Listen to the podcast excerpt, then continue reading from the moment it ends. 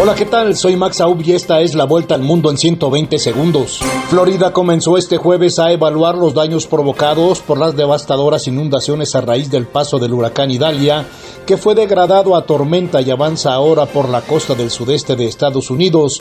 Hay al menos dos muertos y 400 mil personas sin electricidad. Más de 70 personas murieron en un incendio que arrasó un edificio de cinco plantas en el centro de Johannesburgo, según un nuevo balance difundido este jueves por los servicios de emergencia de la ciudad sudafricana.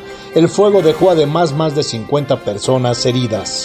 Corea del Norte disparó dos misiles balísticos de corto alcance al mar como parte de un ensayo de ataque táctico nuclear ante el despliegue de ejercicios militares conjuntos entre Estados Unidos y Corea del Sur.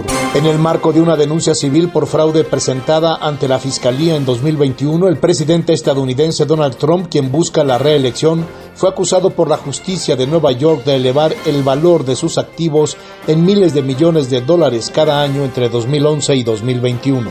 La senadora de la oposición, Xochil Gálvez, será la candidata de la coalición opositora en la elección presidencial de México en 2024, en la que se espera que se mida a otra mujer, la ex alcaldesa de la capital mexicana, Claudia Sheinbaum, quien encabeza las preferencias en el oficialismo.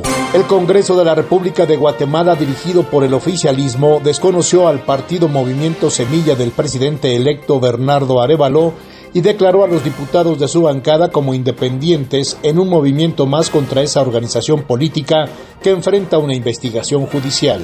Seis personas, entre ellas cuatro ecuatorianos y un colombiano, fueron detenidos anoche por su presunta vinculación con un coche bomba que poco antes había causado varias explosiones en una zona comercial del centro de Quito sin causar víctimas. Esta fue la vuelta al mundo en 120 segundos.